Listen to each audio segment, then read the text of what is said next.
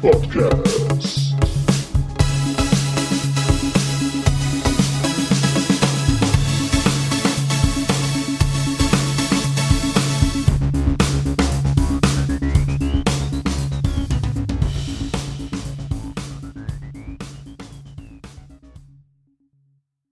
Hallo und willkommen zur ersten Folge im Jahre 2022 des Battlepods. Heute spreche ich wieder mit meinen grandiosen Co-Hosts. Einmal den Olli. Hallo Olli. Servusla. Und natürlich dem Hoshi. Hallo Hoshi. Konnichiwa, Minasan. Leider müssen wir heute ohne Onai auskommen. Der Ja, ist aber das nächste. Ja, sind wir. Äh, der ist aber nächste Mal wieder dabei. Wir sind also quasi heute oben ohne. Ähm, ja. Ganz schlechter Dad-Joke. Äh, Du darfst das, das passt ja. Ich darf das, genau. Mm, Deswegen machen wir heute keine Folge über die Geschichte, sondern wir machen eine Zwischenfolge. Und das Thema wird dann sein, ähm, warum sind Cla Klana und Max doch nicht so geil, wie sie alle glauben. Zumindest ist das jetzt meine Interpretation aus dem, was Olli erzählt hat. Genau. Mal gucken, das was da rauskommt. Das ist schon eigentlich ganz gut ge geteasert, aber wir lassen uns äh, spannen. Äh, wir lassen uns äh, ja, ne? überraschen. So, die spannend, Genau. verdammt nochmal. Dann, Ich ähm, hab's aber auch heute, oder? oben ohne, spannend. Was kommt als nächstes? Ha? oh mein Gott, ich muss viel schneiden. Ja gut, mache ich eh nicht. Also dann Thema vom Thema oder Themen vom Thema. Ähm, fangen wir mal mit dem äh, Tabletop an. Es gibt irgendwelche irgendeine neue Figur, ein neues Pippi? Sie, es gibt den Wolfhound 2C, also in der Clan-Variante. Die kommt als neue Pippi raus. Äh, ich habe hier mal geschaut, so rund 15 Dollar. Ist aber schon wieder ausverkauft. Also von daher, der Bedarf war wohl sehr groß. Ich finde, die Figur ist auch ganz schön geworden. Ich hatte mir ja extra für so eine Callens-Kompanie, die ich mir mit den neuen Pippis zusammengestellt hatte, weil da darf ja natürlich ein Wolfhound nicht fehlen, auch so ein Resin-Nachguss äh, äh, von, oder Quatsch, das war so 3D-Printer-Geschichte, habe ich mir da bestellt. Nur ist der vom Scale ein bisschen kleiner als die normalen Figuren. Es fällt nicht so wahnsinnig auf, aber wenn man es weiß, dann sieht man es. Und deswegen fand ich schon jetzt ganz cool, dass der Wolfhound 2C jetzt mal offiziell aufgelegt wird, aber wie man sieht, äh, man kann keine mehr bestellen. Sehr schade. Wie, wie immer, oder? aus. Ja, das ist irre. Also vor allem, ich glaube, die, die Fanbase von Battletech ist zwar schon relativ groß für so ein Nischen-Sci-Fi-Universum, aber es ist jetzt natürlich nicht mit Star Wars, Star Trek und dergleichen zu vergleichen. Und ich glaube, die Leute kaufen einfach nur, was das Zeug hält. Wenn ich so manchmal sehe, was da Leute für Sammlungen haben und wie viele äh, Exemplare einer Figur oder eines Modells da rumstehen, das ist schon irre. Von liegt halt daran, dass die Spielerschaft halt jetzt auch ein gewisses Alter erreicht hat. Also ich bin ja immer noch 25 und habe deswegen ganz viel Geld, ganz wenig Geld und so, ne? Aber ähm, die natürlich die gediegenere Fanschaft ähm, hat einen gewissen beruflichen Stand erreicht. Vielleicht sind die Kinder schon auch teilweise aus dem Haus. Und dann kann man natürlich auch mal ein bisschen Kohle in so ein Hobby dann pumpen. Mhm. Aber ich verstehe es nicht, dass sie das immer, also egal was sie machen, immer zu wenig rausbringen. Und, ja. Naja, es ist besser, zu wenig erstmal rauszubringen, du bist ausverkauft, als zu viel zu produzieren und dann bleibst du auf dem Scheiß dann halt äh, äh, sitzen. Ne? Also von daher, ich, ich sag mal, ich, ich weiß jetzt auch gerade nicht, wie die wirtschaftliche Situation ist äh, mit China und mit Corona. Ich weiß ja nicht, wo sie die gießen oder drucken lassen. Keine Ahnung. Ich schätze schon mal irgendwo in Fernost. Und wahrscheinlich sind die Kapazitäten auch, so komisch das klingt, wahrscheinlich auch für Figuren irgendwo limitiert, weil wir sprechen ja immer wieder gerade bei in der Automobilindustrie und überall über den Chipmangel. Vielleicht gibt's ja auch ein 3D-Drucker-Materialmangel oder sowas. Ich weiß es nicht. Hoshi, wie siehst du das? Also ich glaube, äh, 3D-Druckermangel, das, also an Druckern weiß ich nicht, ob es fehlt. Ähm, ich weiß nur, dass bei diesen Standard-3D-Druckern, die jetzt nicht geeignet wären, um Pipis zu drucken, also das zumindest die, das Ding, was ich habe. Aber diese Filamente und so weiter zu kriegen, ist im Moment tatsächlich bei manchen Farben etc. nicht leicht. Also die sind oft ausverkauft. Und ich kann mir nur vorstellen, dass bei diesen hochwertigeren 3D-Druckern, wo man ja noch bessere Materialien braucht, das durchaus ähnlich sein kann. Wahnsinn. ne? Also das, das was so eine, so eine äh, globale Pandemie dann halt auf, äh, für Auswirkungen hat auf Wirtschaftskreisläufe. Nicht schlecht. Ja. Dazu kommen dann noch so Dinge wie Stürme in der Nordsee, die Frachtschiffe äh, aus der Bahn werfen oder, oder äh, Oh, hör mir bloß auf, ey. Jetzt mehrere Tage hintereinander. Unser Schlafzimmer ist ja direkt unter äh, so einem Pultdach, ne? Bin jetzt schon mehrfach runter in den Keller umgezogen und habe auf dem Schlafsofa gepennt. Äh, es ist echt. Und wir sind jetzt hier nicht an der Nordsee. Das reicht mir aber jetzt schon, was wir hier haben. Also von daher. Okay, nächstes Thema. Wolfram zu C. Ausverkauft, sehr schade, aber wird sicherlich gerade bei diesem Bedarf nochmal neu aufgelegt. Ist so sicher wie das andere. Ja. Genau. Ja, bin ich ja gespannt. Okay. Dann ähm, eine neue Figur auf dem Brett. Äh, wenn ich es richtig gehört habe, es gibt auch eine neue Figur in MWO. Figuren gibt es keine neuen, aber es gibt einen großen Badge, den sie gemacht haben. Äh, weil es waren ja, sage ich mal, in, in, letzter Zeit die Energiewaffen etwas overpowered, sage ich mal. Ähm, sie haben jetzt aber nicht quasi einen riesen Nerf gemacht, äh, sondern also sie haben ein paar Kleinigkeiten, äh, vor allem bei klaren Energiewaffen getweakt. Ähm, aber sie haben vor allem ballistische Waffen ein bisschen gestärkt, vor allem indem sie den Cooldown runtergeschraubt haben von vielen Autokanonen und äh, die äh, Jamming Chance ein bisschen runtergedreht haben. Also da kann man sich durchaus was erwarten.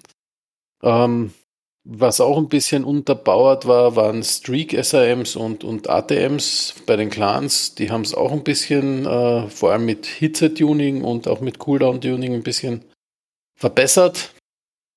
Dann gibt es natürlich ein paar Map-Lighting-Updates und neue äh, Trial-Macs, das ist eh das, das, Typische.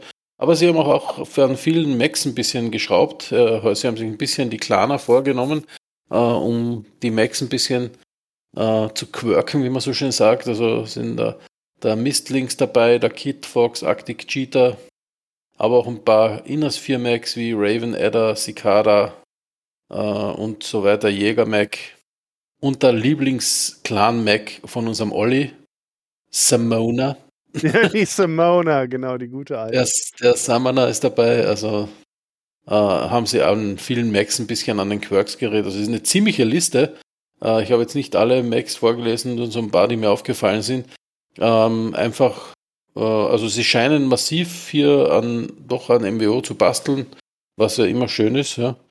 Ähm, und da das Spiel zu verbessern. Also es besteht Hoffnung, dass da doch ein bisschen jetzt weiter dahinter steckt und dass sie da weiter, ähm, sag ich mal, ein bisschen was reinstecken, auch dass das so bleibt.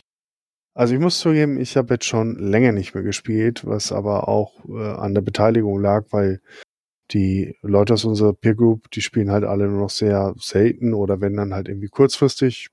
Und ich bin ja eher so der Intensivspieler und gab dann schon mal auch mal, das ist schon eine ganze Weile her, so Sonntage, wo ich dann irgendwie da war und irgendwie keiner ist da gewesen oder nur einer oder so oder für eine Stunde. Und deswegen, ich habe echt den kompletten Überblick verlier, verloren, was so MWO und Balancing angeht. Mein letzter Eindruck war halt nur, äh, die Sniperwaffen waren halt total overpowered und gerade die ballistischen Waffen hatten halt wenig Chancen, weil du hattest überhaupt keine Zeit, deinen Schaden rüberzubringen, bis du irgendwie gecaught warst oder so. Ne? Und ähm, da ich ein großer Freund von Mittelstrecken und ballistischen Waffen bin, war ich natürlich auch entsprechend genervt vom Spiel an sich. Das kam dann nochmal so. Das Thema ist halt, dass äh, sehr, sehr, also es, es also die letzten Male, die ich gespielt habe, waren halt auch sehr viel immer wieder neue Spieler, zumindest vom Spielstil her dabei, ja, ähm, die halt versucht haben, bei so Langstreckengefechten mitzumachen.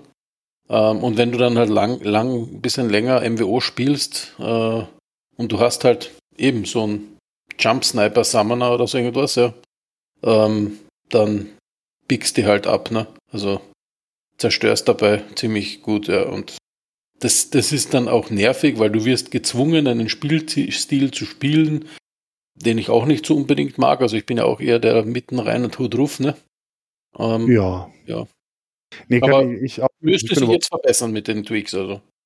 Ich, ich hoffe es mal. Also ich werde sicherlich mal wieder reingucken. Äh, letzte Woche wurde ich nochmal gefragt von einem Kollegen, ob ich eine Runde mitspielen will, aber da hatte ich, äh, war ich leider krank und deswegen konnte ich da nicht mitzocken, sonst hätte ich es tatsächlich mal wieder gemacht. Vielleicht bin ich ja Mittwoch sogar, diesen Mittwoch mal wieder uns fern. Genau, Sache. schauen wir mal. Nee, das ist eine gute Sache. Ich glaube, dann plane ich das mal für Mittwochabend ein. Mhm. Ich finde es aber nicht schlecht, dass, äh, äh also ich finde es generell mal den richtigen Weg, wenn man nicht äh, einfach nur nervt, sondern einfach die anderen wieder besser macht. Weil ich finde immer, weil, immer wenn irgendein Spiel Sachen einfach nur, ja, die sind zu mächtig, wir machen die jetzt weniger mächtig. Genau, weil es, sie waren ja nicht total overpowered, es waren nur die anderen Waffen im Vergleich zu schwach. Ja. Und Mhm. man merkt auch, sie haben eben an einer riesigen Liste von Mechs gearbeitet ja. ähm, und da auch so teilweise die Quirks geändert und so weiter, dass man so richtig sieht. Also auch da ist auch vom, vom Olin Marauder dabei, der noch ein paar Quirks bekommen hat für Autocannons und Armor. Also das könnte wirklich ein guter Weg sein, den die da gehen. Mhm. Ich, ich bin mir nicht so sicher, weil das ist dieses äh, gleichzeitig alles hochziehen. Ne? Also du, du äh, pimpst halt eine Waffengattung. Ne? Und dann sagst du, okay, die anderen Waffen sind äh, jetzt underpowered und wir ziehen die halt nach. Ne?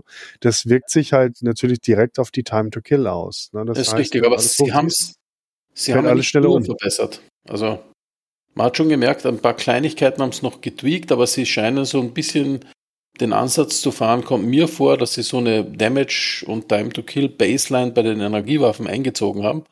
Und sie wollen das halt alles auf diese Baseline so ein bisschen hinziehen dann. Oder hinbalancen. Ich lasse mich gerne positiv überraschen. Vielleicht haben sie auch wirklich was an ihrer Philosophie geändert. In der Vergangenheit war es dann mal so, dass sie halt maßlos übersteuert haben. Aber wie gesagt, ich werde es ja dann am, am, am Mittwoch wahrscheinlich dann sehen oder erfahren. Ja. Wobei eben auch die Änderungen scheinen mir jetzt nicht so gravierend zu sein und so viele Stellschrauben äh, wie früher mal, ja, weil, wo sie gleich komplett wieder in die komplette Gegenrichtung 180 geschwenkt sind. Ne? Aber wir sehen. Probieren wir es aus. sehen, genau. Schauen wir mal. Okay. Ja, Dann- Icke, du hast mal wieder MW5 gespielt. Ja, äh, ich spiele ja in meiner Freizeit ähm, War of Rights. Äh, da geht es um den amerikanischen Bürgerkrieg und einer von äh, der Community, der hört hier auch äh, ab und an mal äh, zu. Hallo Aurel, du bist schuld. Schöne Grüße.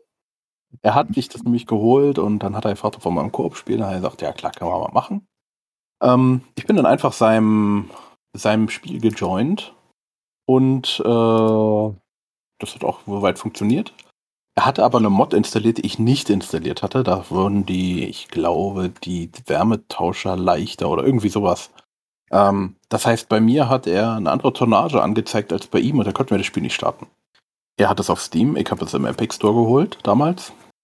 Und die Mod gibt's bei mir aber nicht.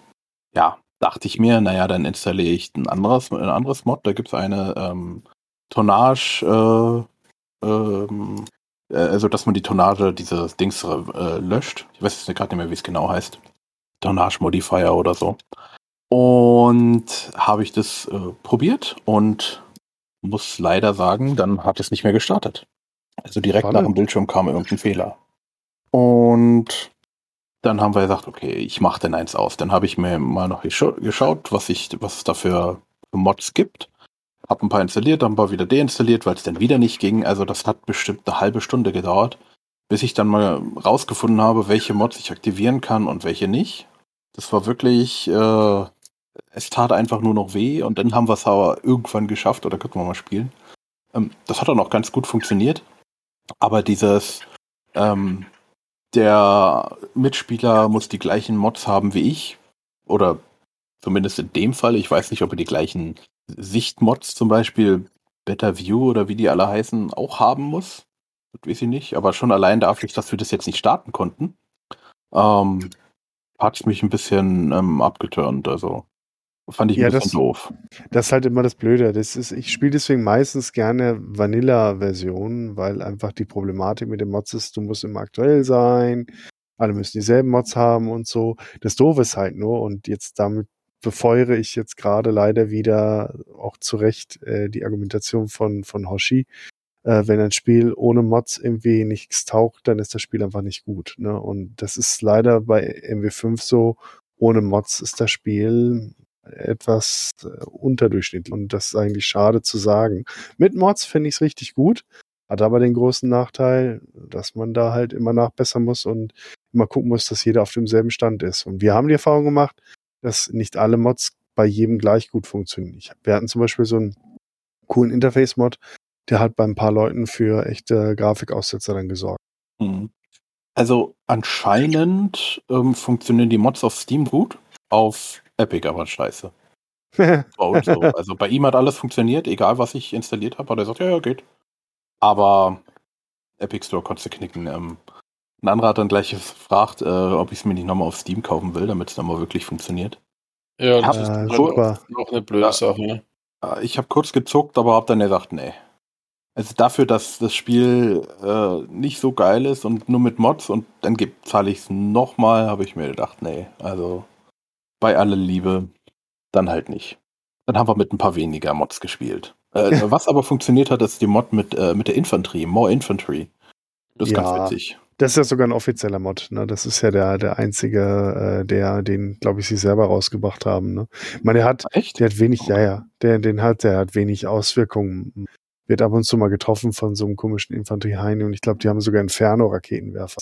Schon ein bisschen nervig. aber Ich habe es festgestellt, ich habe jetzt ja auch mal vor einiger Zeit die Kampagne weitergespielt, äh, hier mit äh, dieser Söldnereinheit, äh, das das letzte Addon, was sie rausgebracht haben. Und da war ich in einem Stadtkampf, in einem echt Hitzing, der war auch sehr, sehr spannend. Und da hat die Infanterie tatsächlich mal einen Unterschied gemacht. Also ich wurde ständig dann überhitzt und ähm, war richtig genervt von diesen Drecksschlammhüpfern und hab dann auch so ein paar Dutzend davon dann ausradiert irgendwann mal. So ist rein im Frust. Aber die, die spawnen ja leider auch immer nach. Also das ist leider nicht sehr nachhaltig. Und auch ein bisschen verrückt. Ich meine, wenn du da äh, Infanterie im, äh, im Dutzend verdampfst, ich, ich schätze mal, das hätte schon einen moralischen Effekt auf die Kameraden, aber nicht in dem Spiel. Mhm. Ja, schauen wir mal. Vielleicht äh, wird ja nochmal was dran gemacht, dass es vielleicht irgendwann mal eine Moral oder so kommt, wenn die die es schon selber gemacht haben. Aber ich fürchte ja, dass da Nee. MW5 ist durch, mehr oder weniger. Ja, das denke ich auch. Also leider, ne? Also ähm, ich, ich schätze mal, dass Schade, das, ja. ja, das die erste Erwartung wird sie noch ganz gut verkauft haben, die zweite ist schon so mäh. Und die dritte, wo sie jetzt auch wirklich viel Energie äh, investiert haben, da habe ich den Eindruck, also ich habe häufig gelesen, oh, die habe ich gar nicht mehr gekauft. Was total schade ist, weil es ist ja die beste Erwartung von allen. Ne? Und die Hm. Leute waren aber von den ersten beiden so ein bisschen enttäuscht und äh, von dem Spiel an sich auch. Und dann haben sie die letzte gar nicht mehr gekauft und das ist halt dann die beste. Das ist, so, als wenn du ins Restaurant gehst und sagst, boah, erster und zweiter Gang war so kacke, den dritten spare ich mir jetzt. Ja, Das ist ja. und das, das ist das Leckerchen, ne? ja, Mhm. das ist Ja, dann das echt ist- mühsam, ja. Ja, das haben sie ja verkackt, sozusagen. Ja, du, ähm, verkackt. Also, ähm, sie waren in gewisser Weise zu ambitioniert. Sie haben eine dynamische Kampagne über die komplette Innersphäre, wo man praktisch fast in jedem System kämpfen kann, mit Mhm. einem dynamischen Map-Editor, mit äh, unglaublich vielen verschiedenen Fahrzeugen, Hubschraubern, äh, Mechs, also die, die, die, die Auswahl an Mechs ist sehr, sehr groß. Ne? Sie haben sich Mhm. an etwas pro probiert, weil sie gesagt haben, wir möchten uns gerne von den bisherigen Titeln unterschreiben, äh, unterscheiden und wir möchten gerne äh, Langzeitmotivation bieten. Also ich war nicht dabei, ich gehe mal davon aus, dass sie das so gesagt haben. Vor allem, Mhm. weil sie auch erlebt haben, wie das mit dem rundenbasierten Taktikspiel Battletech halt gelaufen ist von ihnen. Und da wollten sie etwas ähnliches bieten, was dann auch langfristig genauso geil läuft wie Battletech. Ne? Und das, das honoriere ich auf jeden Fall. Nur ist das halt in Echtzeit und in so einem Kampfsimulation mit durchaus hochwertigerer Grafik, als die Battletech bietet, etwas schwieriger. Und Mhm. ich glaube, sie hätten sich selber mehr einen Gefallen getan, wenn sie von Beginn an einfach eine geskriptete Kampagne gemacht hätten. Aber dann wären sie auch wieder von den Kritikern zerrissen worden. Äh, die machen ja wieder nur so eine MacWarrior-Kampagne. Das ist zwar ganz cool, das hat einen Retro-Charme, aber das ist ja so wie 2002 MacWarrior 4 und so. Da hat sich ja gar nichts geändert und die wollen das nur aus äh, die Kuh melken und weiß der Fuchs was, ne? Aber wahrscheinlich wären sie damit in, in Summe besser gefahren, weil so eine geskriptete Kampagne, die sehr klar umrissen ist, was du machst, ist deutlich einfacher zu erstellen als was Dynamisches. Weil Dynamisches brauchst du ein gewisses Maß an KI und hast ein, ein hohes Maß an Variabilität. Und das kann halt dazu führen, erinnert sich oder ihr erinnert euch ja vielleicht mal, wo wir mal diese Kampagne gespielt haben für Alpha Strike ähm, auf dem Chapter-Treffen. Und im Prinzip nach dem zweiten Gefecht war eigentlich entschieden, wer die Sache gewinnt. Ja, weil es halt Mhm. dynamisch ist. Dumm gelaufen. Und da musst du halt anfangen, die Gegner nur noch mit Wellen irgendwie zuzuwerfen, damit es dann irgendwie spannend wird. Oder? Und Mhm. es ist also dynamische Sachen zu balancen, ist unglaublich schwer, vor allem weil du den Schwierigkeitsgrad nie so richtig anpassen kannst. Du hast auf einer Seite die, die hocherfahrenen MacWarrior Online-Spieler und dann hast du halt wieder so Gelegenheitsspieler oder Leute, die seit 20 Jahren kein MacWarrior mehr haben. Was ich übrigens dann zum Fehler finde, dass sie keine Schwierigkeitsgrade, zumindest was den Damage angeht. Sie hätten eigentlich so einen Entry-Mode für die Leute, die schon lange nicht mehr gespielt haben und vielleicht den Die Hard Mode für die MWO-Profis. Das halte ich für ein sträfliches Versagen seitens Pete. Und der Rest war einfach überambitioniert. Sie sind nicht komplett damit gescheitert, aber sie sind auf jeden Fall hinter den Anforderungen zurückgeblieben. Und das Mhm. äh, dazu noch dieser Wechsel dann von Steam weg. Das war dann der PR-GAU. Wobei ich fest davon überzeugt bin, fin- bin, sie mussten es machen, denn ihnen ist einfach die Kohle ausgegangen und besser ein Spiel ein Jahr auf Epic Exclusive als gar kein Spiel. Mhm. Ja, das auf jeden Fall. Naja, das sind so meine Five Cents. Ich habe auf jeden Fall viel Spaß eigentlich mit MacWarrior 5 insgesamt gehabt. Dafür habe ich es echt genug gespielt. Also mein, meine Kohle habe ich locker wieder drin gehabt.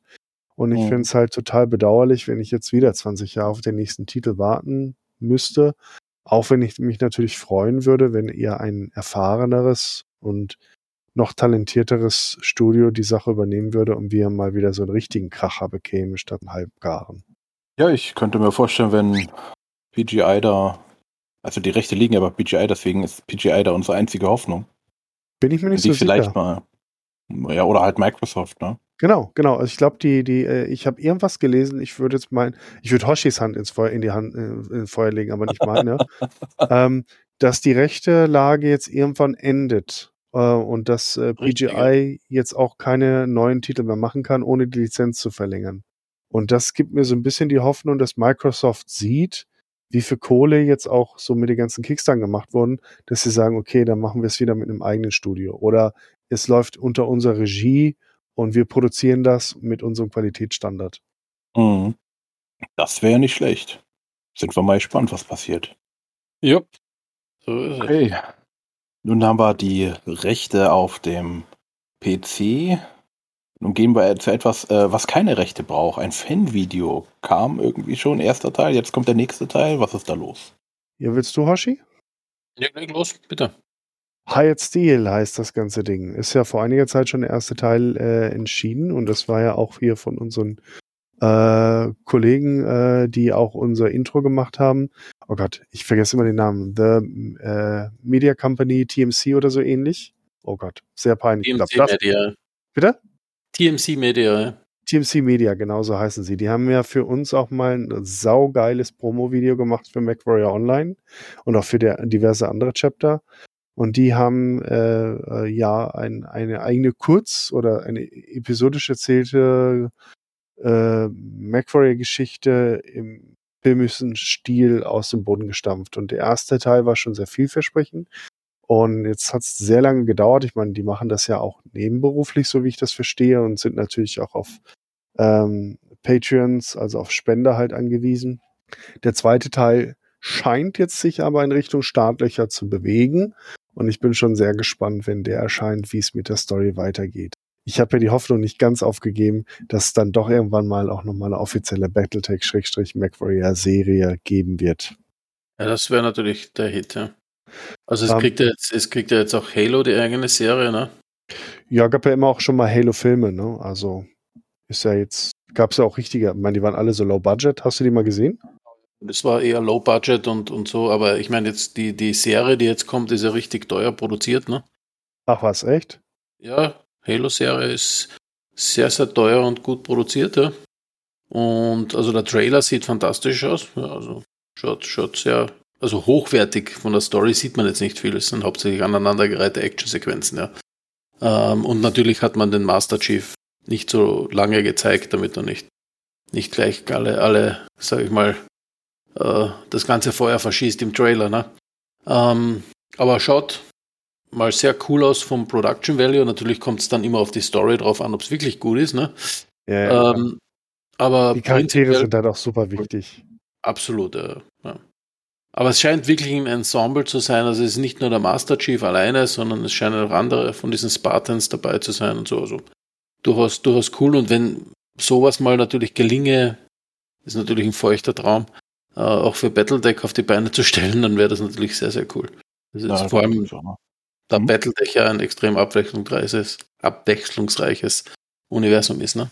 Ja, ich Mhm. fürchte nur, ähm, Halo ist vom Bekanntheitsgrad eine ganz andere Hausnummer. Na klar, klar, das ist auf jeden Fall. Und ehrlich gesagt, ist es auch total easy. Ne? Da die Aliens und wir hier Menschen und wir kämpfen um unser Überleben. Die Story ist so alt wie abgedroschen. Ne? Da brauchst du halt nicht so lange drüber nachdenken. Das Feindbild ist klar. Und der Master Chief, weißt du, so eine Art Space Marine, äh, ist halt auch super beliebt. Also ich mag Halo, bitte nicht falsch verstehen. Vor allem, ich glaube, der dritte Teil war es, der mich damals richtig gerockt hat im, im Corporative. Aber es ist halt schon auch ein bisschen flach, ne? Es ist halt so der, das McDonalds-Burger King äh, in Sachen Sci-Fi. Ja, definitiv, definitiv. Aber was, was man natürlich schon sagen kann, Battletech hätte halt das Potenzial, so eine Art Game of Thrones zu werden, ne? Weil du Ja, halt voll. tatsächlich Game of Thrones hast im, im Universum, ne? Mit den ganzen Nachfolgehäusern und so weiter. Also könnte, könnte halt auch eine lustige Story geben, ne? Ja, vor allem, weil die, die Mechs natürlich auch nochmal ein echter Selling Point sind im Vergleich zu Rittern auf Pferden. Ne? So ist es. Ganz genau. Okay. Ja. Dann schauen Cool. wir mal, ob äh, Rittern in äh, Max kommen. Genau. Bis dahin ähm, gab es ja auch mal in der inneren Sphäre Ritter. Äh, zwar im Hause Marek, aber äh, wie haben die denn gegen die Klaner gekämpft? Gab es da, haben sie, haben sie denn, Die Knights of Ja, the haben die jemals gegen Klana äh, gekämpft? weiß ich nicht. Also, ich will es jetzt nicht glaube. ausschließen, aber ähm, ich glaube nur im Rahmen vielleicht der Operation äh, Bulldog oder so oder äh, so, äh, hier Operation Schlange, da könnte es sein, warte mal, ich guck mal nebenbei. Später, ja. Ja, also schon relativ spät, auf jeden Fall nicht früh in der Clan-Invasion. Mhm. Aber um Ja, was, um, also Genau. was war unser Hauptthema heute eigentlich? Ähm, ich habe da so, ein- so einen Kommentar, den wir mal zum Podcast äh, bekommen haben, äh, zu Herzen genommen, ähm, wo mehr oder weniger so gesagt wurde, naja, ähm, wenn man quasi Klana und Inner Sphere mischt, warum spielt, da, spielt dann irgendwer überhaupt Inner Sphere? Weil die Klaner gewinnen ja sowieso, ähm, weil die Max sind ja immer besser, ne? Ähm, und ich sage mal, wenn man sich die ersten Gefechte jetzt in der Geschichte von Battletech anschaut, dann möchte man das auch meinen. Ja? Ähm, vor allem so die ersten zwei, drei, die auch in den Büchern vorkommen. Ja? Ähm, weil natürlich haben die Clan-Max äh, einen hohen Reichweitenvorteil ja, von ihren Waffen, ähm, eine viel höhere Präzision durch ihre Targeting-Computer, ähm, können viel mehr Waffen gleichzeitig abschließen, äh, abschießen wegen, wegen Double Heatsings etc. Ähm, also sind eigentlich so aufgestellt, dass sie rein, rein basistechnisch der inneren Sphäre überlegen scheinen, sag ich mal. Ja. Ähm, jetzt ist es aber immer nur so, nicht immer der gewinnt, der das längste Schwert hat. Ne? Ähm, weil selbst bei den englischen Langbogenschützen war es halt irgendwann so, dass die Leute äh, draufgekommen sind, dass es hilft, wenn man ein Schild hochhaltet. Ja. Ähm, also es, äh, es, ist, es gibt immer auch taktische Dinge, die man tun kann. Und die innere Sphäre ist halt, ähm, was halt auch einen massiven Grundvorteil schon mal bietet. Die Klaner sind eine Kriegergesellschaft ähm, und alles, was so quasi produziert wird, entwickelt wird und so weiter, ist so in so Kasten unterteilt, die jetzt aber nicht grundsätzlich wirtschaftlich relevant sind, massiv, ja, sondern die brauchen viel Ressourcen und das wird halt versucht, ran, ran zu karren. Und wie sie noch nicht die innere Sphäre angegriffen haben, auch durchaus untereinander wegzunehmen mit Kriegstests und, und allen möglichen Dingen. Ja. Ähm, wobei die innere Sphäre natürlich ein ziemlicher Wirtschaftsfaktor ist, ja, also äh, ähm, und da massiv viel Ressourcen dahinter stecken können, ja, ähm, wenn man genügend Leute dafür bezahlt, ja, und die Nachfolgehäuser, denen kann man ja viel nachsagen, aber die meisten haben halt massiv viel Kohle ran geschaffen. Ja. Ähm, dann war ja auch noch das Glück, dass relativ kurz vor der Plan-Invasion ähm, auch dieser Helm-Core äh, gefunden, Memory Core gefunden wurde, um alte Technologien äh, ähm, wieder aufzuwerten, also äh, Technologien, die äh, quasi aus der Starliga-Zeit, Sternenliga-Zeit äh, herreichen.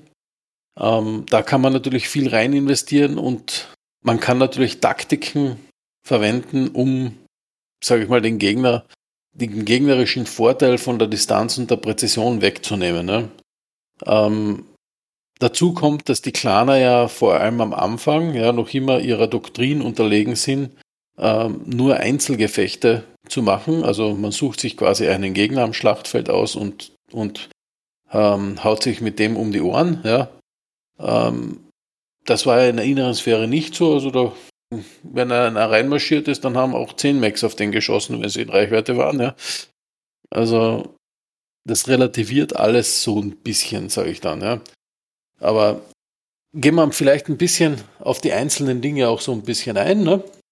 Darf, darf ich aber kurz einmal da einhaken, weil ja, du hast einen interessanten Punkt für mich äh, genannt, äh, und zwar die Ressourcen. Also für mich genau. war es im Battletech-Lore nie schlüssig, wie die Klaner mit ihren paar Welten, die sie da unterhalten, äh, die Ressourcen haben, um ein doch äh, beachtliches Militär dieser Größe zu unterhalten. Man kann sagen, ja klar, das war ja die Sternenflotte, die haben natürlich auch Ressourcen mitgehabt und sie haben sicherlich auch einiges recycelt und sie werfen ja nichts weg und sind so eine Gesellschaft. Ne? Das, das ist auf jeden Fall schon mal ein ganz guter Grundstamm, sonst wird es halt irgendwann super unglaubwürdig. Aber in Relation zu dem, was Dana Matchdi und die paar Planeten da sind, im Verhältnis zur inneren Sphäre, ist einfach lächerlich. Also da merkt man schon, dass das so ein bisschen hergeschrieben ist und die 300 Jahre hätten sicherlich ausreichen müssen, um ein noch größeres Reich äh, eigentlich äh, zu gründen bei den Klanern. Aber man, wir nehmen es jetzt mal so hin. Äh, Fakt ist auf jeden Fall, dass die Klaner aufgrund dieser Situation äh, darauf geeicht waren, weniger Kriege zu führen, sondern eigentlich Arena-Kämpfe, wenn man so will.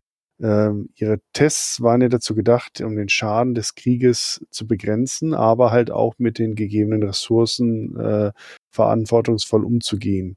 Und damit waren sie zu einem Krieg gezwungen, der sehr kurz währt, am besten nur wenige Minuten im Optimalfall, also im Kreis dergleichen, oder halt zumindest vielleicht ein paar Stunden, maximal ein paar Tage. Das heißt, so ein totaler Krieg, wie er in der inneren Sphäre 300 Jahre lang zelebriert wurde, ist den Klanern fremd, weil sie haben das ja auch gar nicht mitbekommen. Diese 300 Jahre, wo wirklich die Innersphäre in mehrere Nachfolgekriegen sich wirklich fast in die Steinzeit zurückgebombt hat, das kennen die Klaner nicht. Nur vom Hören sagen, was die Wolfsdragoner berichtet haben. Aber etwas hören und etwas darüber lesen ist was anderes, als das über Generationen selbst erlebt zu haben. Und daher sind die Klaner eigentlich mit ihrer Militärdoktrin komplett unvorbereitet oder nicht ausreichend vorbereitet in, die, in die Sphäre gekommen. Was ich eine interessante Analogie bitte finde, aber jetzt bitte ganz vorsichtig. Die Klaner haben ja weniger Manpower und haben natürlich dann mehr auf Hochtechnologie gesetzt. Das heißt, jeder Mech hat erstmal prinzipiell oder jede Einheit von ihnen einen höheren Kampfwert als bei der Sphäre. Das ist eine interessante Parallele zum Beispiel zum Zweiten Weltkrieg. Äh, die Achsenmächte hatten auch nicht dieselben Ressourcen äh, wie die Alliierten kombiniert. Und man gibt, bis heute gibt es ja diese Diskussion, die Deutschen, hey, das mit den Tigerpanzern und Pantherpanzern sein gelassen. Für jeden Panther hätten die drei oder vier Panzer vier bauen können und weiß der Fuchs was. Ne? Ja, schön. Aber womit will man die betreiben? Wo will man die mehr bemannen? Wenn ich jetzt vier Panzer vier statt einem Panther habe, dann brauche ich mal eben 20 Mann Besatzung für einen Panther, dann halt nur fünf Mann. Der hat zwar nicht ganz den Kampfwert von vier Panzer vier, aber annähernd. Und genauso haben die Klaner gedacht. Wir ähm, bauen hervorragendes Material und wir bilden unsere Crews aus, so gut es geht, um die perfekten Besatzungen zu haben, weil das Material alleine ist es nicht. Du brauchst wirklich Elite-Krieger, damit die auch dieses Material maximal ausreizen können. Ich fliege momentan wieder viel IL-2 im Hobby und so ist es genau da. Du kannst das beste Flugzeug im Spiel haben. Wenn der Pilot nicht keine Ahnung hat, was er damit anfangen soll, dann ist der genauso wertlos, als wenn du ihn in den Doppeldecker dann ersetzt und gegen eine, was weiß ich, äh, gegen eine Tempest ihn wieder nicht. Und das ist sozusagen die Prämisse, mit der die Klaner reingekommen sind. Sie brauchten einen kurzen, entscheidenden Krieg und den haben sie nicht bekommen. Genau, weil die, also jetzt rein büchertechnisch, die innere Sphäre hat natürlich äh, nicht nur auf, auf Mech-Gefechte gesetzt, sondern auch auf massiven, sag ich mal, passiven und teilweise aggressiven Widerstand bei okkupierten Welten, womit die Klaner auch nicht ge äh, gerechnet haben, weil typisch war ja im Clanraum, man macht so einen Test, übernimmt eine Welt und dann folgen die alle. Ja, ja aber sie hätten es doch wissen können. Ich meine, die Wolfsdragone haben sie doch genau deswegen reingeschickt in die Innosphäre. Also das haben sie dann diese ja, Seiten überschlagen in den Berichten und haben gesagt, ja, ja. übersehen, ne? Interessiert uns nicht so sehr. Ja, genau, weil es eher das war Überheblichkeit. Überheblichkeit und äh, ich glaube auch ein großes Stück äh, Beratungsresistenz, weil man halt so in seinen Wegen geformt ist, ne? Weil das ist ja mhm. auch ein Problem von so komplett starren äh, Systemen, wie es die Klaner sind, ja? also so mit dem Kastendenken und äh, komplett mit dieser Kriegergesellschaft und so weiter. Äh, man kann sich gar nicht vorstellen, dass das jemand anders macht, weil es ist ja total so, wie man es halt immer gekannt hat. Ne? Und sie hatten ja auch wenig, ich nenne es mal weiße alte Leute, ja? weil äh, mit 30 gehörtest du ja zum alten Eisen. Ne? Ja, mit 40 spätestens. Also mit 30 fingst du schon ganz schön alt schon an abzustinken sozusagen. Genau, ja. Und damit war natürlich auch die Entscheidungsriege bei denen eher jung und, in, und unerfahren, sage ich mal. Ja. Also im Gegensatz zu den, zur inneren Sphäre. Ja. ja. Und das Erste, was die innere Sphäre natürlich gemacht hat bei diesen Kämpfen, ist, sie haben eben versucht, äh, rein vom Terrain und vom Wahl des Kampfplatzes äh, den klaren Vorteil, sage ich mal, runterzudrücken. Ja? Also sprich, möglichst äh, zerklüftetes Terrain, wo man in den Nahkampf muss, äh, wo man quasi über einzelne Klaner zu mehr herfallen kann und all solche Dinge. Ja? Also und diese Taktiken haben ja tatsächlich angefangen zu funktionieren, gepaart mit Sprengladungen und quasi so Guerilla-Taktiken, äh, Hit, äh, Hit-and-Run-Taktiken und so weiter, ähm, haben die den Clanern dann schon mächtig zugesetzt, auch mit dem alten Zeug, das man so hat. Ja? Hm. Das, das nächste ist ja, dass eben ähm, man den Helm Memory Core gefunden hat und damit eigentlich schon kurz vor der Clan-Invasion auf ein bisschen einen technischen Hochschwung war, ja, und da sind halt so Mechs schon rausgekommen, die eben genau auch in das mit reinschlagen, sage ich mal, äh, dass man äh, Mechs hat, die sehr Nahkampf agil sind, ja, da gehört von den Lightmechs der Wolfhound sicher dazu, der äh, für, für einen Lightmech extrem starke Firepower auf kurze Distanz hat, ähm, kein Nachladeproblem hat, weil mit Laserwaffen äh, sehr schnell einzusetzen. Ja. Ähm, die, die aufgerüsteten Versionen vom, vom Blackjack natürlich, äh, aber auch natürlich der Hatchet-Man allen voran, ja, auf den die Klaner komplett nicht vorbereitet waren. Ne? Äh, weil so, wenn so ein Mac mit einer Axt vor dir steht, kann das auch schon mal einen Kleiner beeindrucken, vor allem wenn er einen Meter vor dir steht. ähm, also, und dann wurden halt viele Macs schnell nachgerüstet, ja, also in vielen, vielen Kämpfen hat man dann eben so Macs wie ein Enforcer, der aufgerüstet wurden bis mit den neuen Varianten. Ähm, der Hunchback war sowieso immer schon ein Close Range Mac ohne Gleichen mit einer AC20 in der Schulter, ne? Also das ist natürlich ein klasser Mac, was das angeht. Ähm, genauso wie im Steiner Raum, gell, Ike? Äh, der, der Griffin natürlich ein, ein Wahnsinns äh, Short Range Mac auch ist mit seinem mit seinen Short Range Missiles etc., aber auch äh, eben äh, initiieren kann mit seiner PPC, ja. Ähm, und weitere umgerüstete Macs, die da halt noch, noch mitgespielt haben und ihre, ihre entsprechenden, sag ich mal, äh, zwischen 3025 und 3050 ihre Varianten erhalten haben, wie eben ähm, Quick Draw. Dann auf den Erfolg des Edgetmans rauf gab es natürlich bald den X-Man, äh, der da mitgekommen ist, der entsprechend die nächste Axt im, im Kreis war die aufgerüsteten Versionen von Warhammer und Marauder.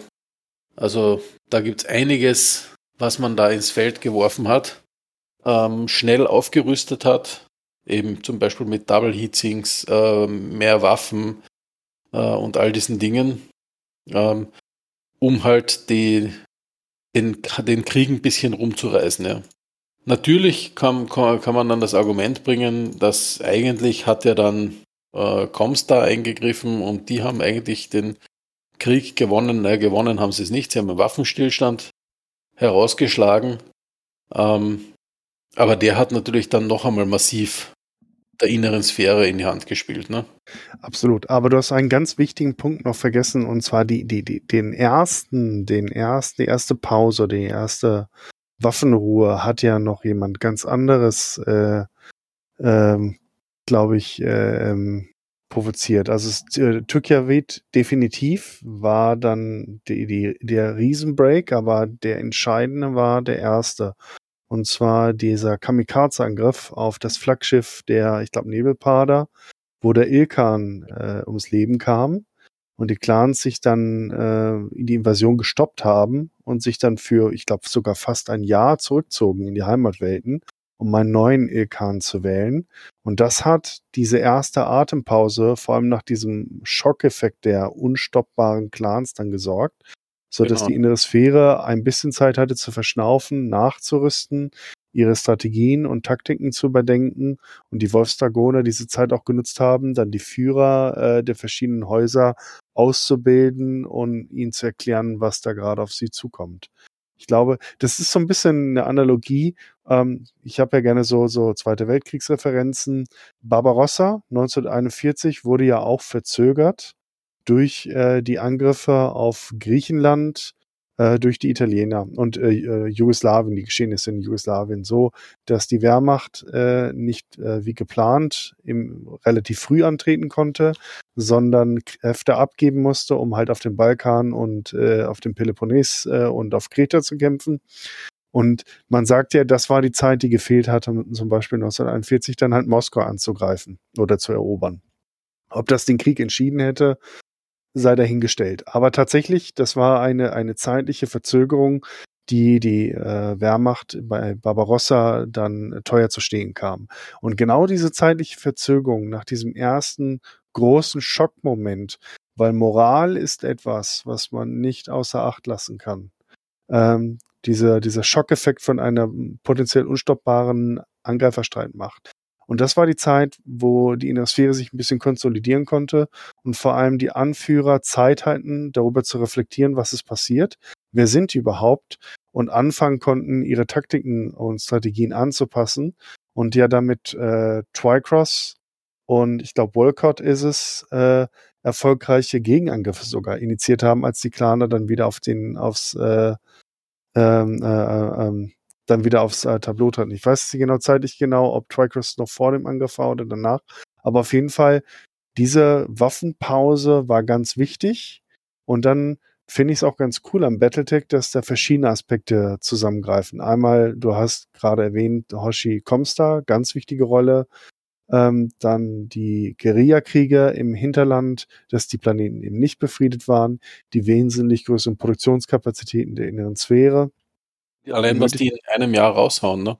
Genau, Also die, die haben zum Beispiel unsere, unsere Lieblingsinneren Sphäre Jungs, die Kuritas, haben ja zum Beispiel massiv dann plötzlich den, den äh, ähm, HTM 27D produziert, also den, den, die neue Version vom Hatamoto G, ne? Und Genau. solche Dinge. Also da sind dann schon Macs rausgekommen, auch die äh, für die Klaner neu waren, ja, und äh, auf ganz andere Taktiken ausgelegt wurden. Ne? Ja, ja, ja. Also das ist, da passt, da äh, wie so, so Zahnräder, da so verschiedene Sachen greifen da ineinander, die dann natürlich den, den Sieg der inneren Sphäre auch klar machen. Und ich bin der Meinung, dass äh, Klaner, die sich wie Klaner verhalten, langfristig keine Chance gegen die innere Sphäre haben. Dafür ist der Raum einfach zu groß und vor allem, du kannst die innere Sphäre nicht einfach erobern. Du musst sie quasi äh, übernehmen, indem du ihnen halt auch was bietest und nicht nur zu sagen, hey, wir haben Kastengesellschaft und ihr seid jetzt die Unter und wir sind die Ober. das ist auch wieder eine schöne Analogie mit den, mit den Nazis oder auch mit anderen äh, äh, ähm, Eroberern, die nicht versucht haben, die eroberten Kulturen zu integrieren und ihnen auch was im Gegenzug zu geben, sondern nur sie unterjochen wollten. Und das erzeugt immer Widerstand. Klar gibt's auch Kollaborateure, aber es erzeugt mehrheitlich Widerstand. Und die Klaner werden aus meiner Sicht auch jetzt nach der Ilkan-Ära werden nur schwer, außer die Autoren wollen es unbedingt so zurechtschreiben, aber rein logisch gesehen die in der Sphäre nicht unterjochen können, weil einfach die Bevölkerung zu harten Widerstand leistet. Da müsste schon ein Alaric Wolf auf die Idee kommen zu sagen, okay, wir müssen das, das Kastensystem verändern und die Leute halt mehr mitnehmen und wir müssen ihnen irgendwas zumindestens im Gegenzug geben, außer ihr seid jetzt unsere Sklaven und Genau. unsere Arbeitsbienen. Und man sieht ja auch von den, von den Values von, von äh, Mechs, die dann, die dann später gekommen sind. Ne? Also die innere Sphäre hat ja dann sogar Technologien entwickelt, die den Clanern dann voraus waren, ne? also wie Composite Inner, Inner Structures und, und so weiter. Ne? Genau, auch kreativ dann dagegen gehalten mit Eigenentwicklung, ne? So ist es. Und das sieht man ja eigentlich schon so um, um 30, 55, diese Entwicklung, ne? wo man auch viele Experimentalmechs macht, die natürlich sehr anlassspezifisch sind, sag ich mal, wie, wie Hitman oder Holländer, ja, äh, mit der Lightmech mit der Gauss-Reifel. Das ist natürlich ja sehr experimentell, sage ich mal. Ja. Und, und eine Frage, ob das wirklich so, so eine kluge Geschichte ist, ja. Ähm, aber es gibt, es gab auch Macs, die das durchaus sehr, sehr erfolgreich äh, waren, was den, was den Einsatz anging, sage ich mal, die, da- die daraus entstanden sind, ähm, wie der Daimyo oder der Falconer, ähm, die da durchaus, sage ich mal, sehr, sehr gut waren bei dem, was auf das sie ausgelegt waren. Ja. Und wie gesagt, das gepaart mit der ganzen Taktik etc., das muss man natürlich dann auch aufs Spielbrett bringen. Ne? Wenn, ähm, wenn ich jetzt Tabletop spiele, ja, und ähm, der liebe Olli sagt zu mir, wir machen jetzt äh, ähm, Clan gegen innere Sphäre und das, das Spielfeld ist eine ebene Wüste. Ne?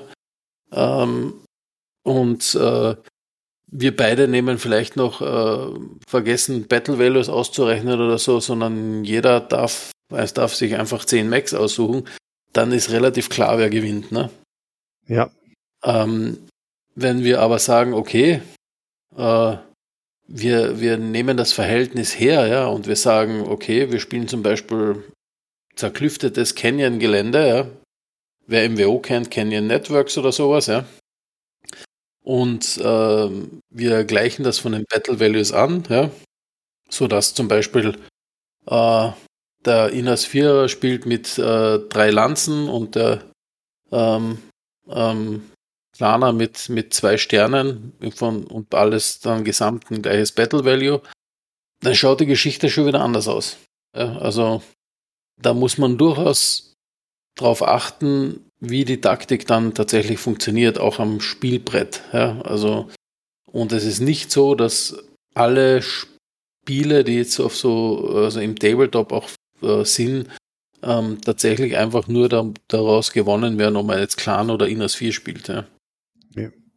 Ähm, schöner Vergleich für mich. Ich habe ja, wann war das jetzt von einem Jahr oder von anderthalb, habe ich ja auf Megamac äh, die Tricross-Kampagne nochmal gespielt. Ich immer der Klaner und unterschiedliche Spiele auf der Intensphäre.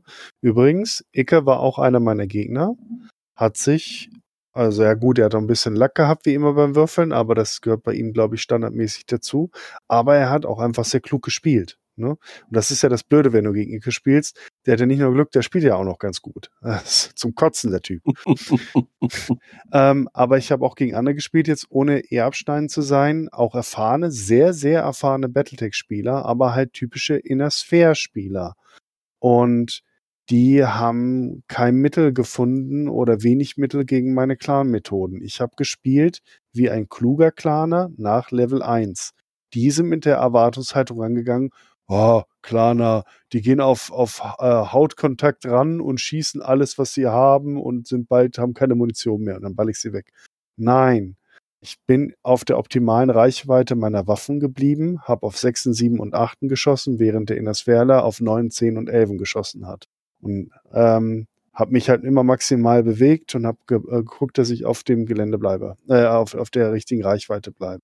Und dadurch habe ich halt dann auch meine Ziele nach und nach dann halt runtergeschossen. Auch wenn ich halt, wie gesagt, ihre Level 1 gespielt habe und vollkommen alles ignoriert habe, was der in das Ferler getan hat. Aber das Gelände muss es natürlich hergeben. Das Gelände war immer so leicht wüstenartig, einigermaßen offen. Und da kann ich natürlich was reißen. Wäre das jetzt irgendwie so ein richtig fieser Canyon gewesen, verwinkelt oder vielleicht sogar ein Stadtgelände oder heftige Bewaldung und weiß der Fuchs was, ne? Dann wäre das deutlich schwieriger geworden für mich. Ähm, und das ist halt die Frage auch, äh, wie die Innersphäre dann angefangen hat, dann ihre Schlachtfelder auszusuchen. Am Anfang sind es ja auch gerade die Choritisten schön in breiter Linie aufgestellt und auf freiem Feld auf die Klaner zugelaufen und die Klaner haben gesagt, ja, das ist schön ehrenvoll, aber auch einfach für uns. Ne? Ja, also, das ist ganz eine andere Nummer, ne?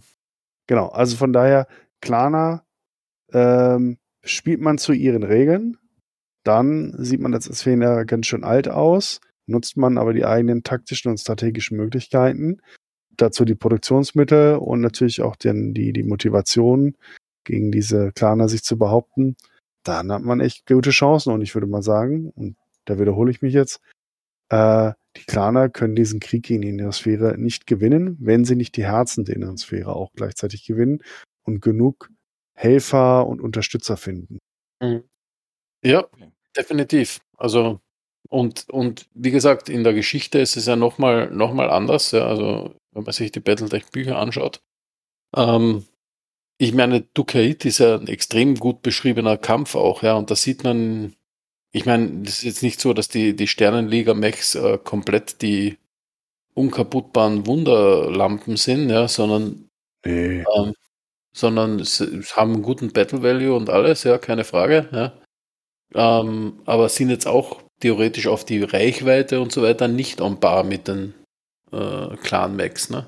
Nein, nein, nein. Aber man, man sieht bei dem ganzen Kampf, und, und das ist ja wirklich einer der am ausführlichsten beschriebenen Kämpfe in, in den Büchern, weil ich weiß nicht, über wie viele Kapitel der sich zieht, ähm, man merkt da schon, dass da eben der Anastasius Vocht da sehr, sehr intensiv sich mit den Clanern beschäftigt hat und auch versucht hat, ganz, ganz genau seine ähm, ja, Kampfschauplätze zu wählen, so gut er halt konnte. Ja.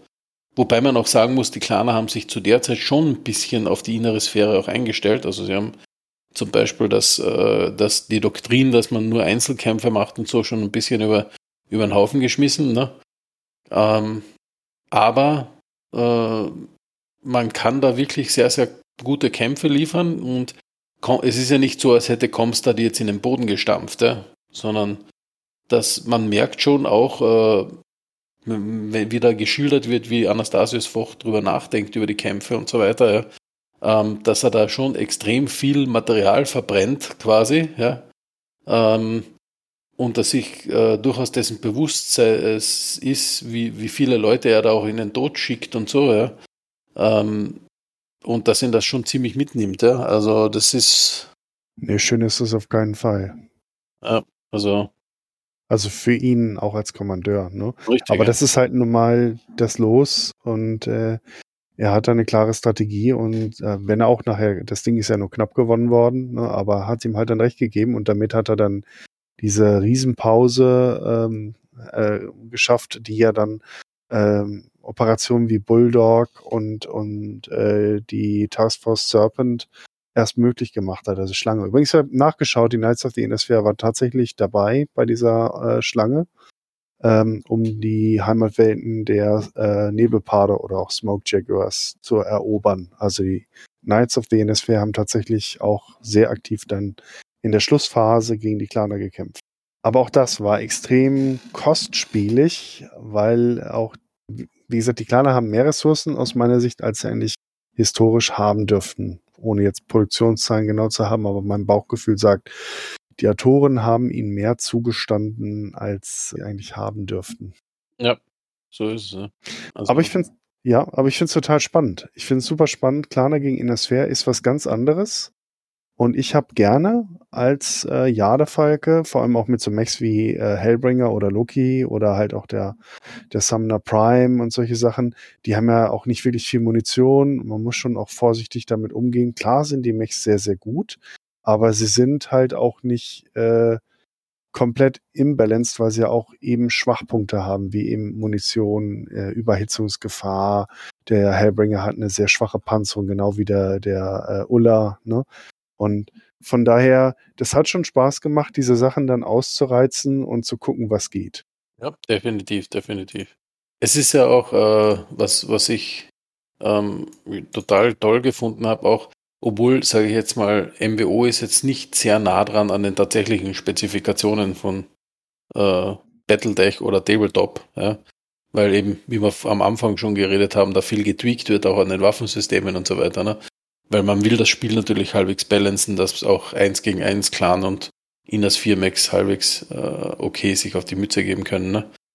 Ähm, aber ich fand es zum Beispiel auch ultra spannend. Wir haben ja vor ein paar Jahren mal ähm, mit äh, unseren Freunden von Clan Wolf Germany äh, ein paar Szenarien in MWO nachgestellt. Ja? Mhm. Und, und wir haben quasi die Inner Sphere-Seite gespielt, Clan Wolf Germany, die Clans. Ja.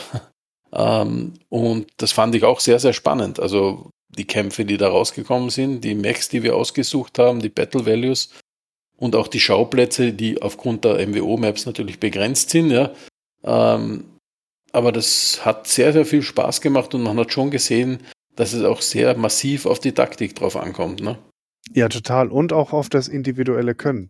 Das finde ich gerade, wir haben ja versucht mal auch Twycross, äh, das war glaube ich noch lange vor deiner Zeit, äh, Hoshi beim 36.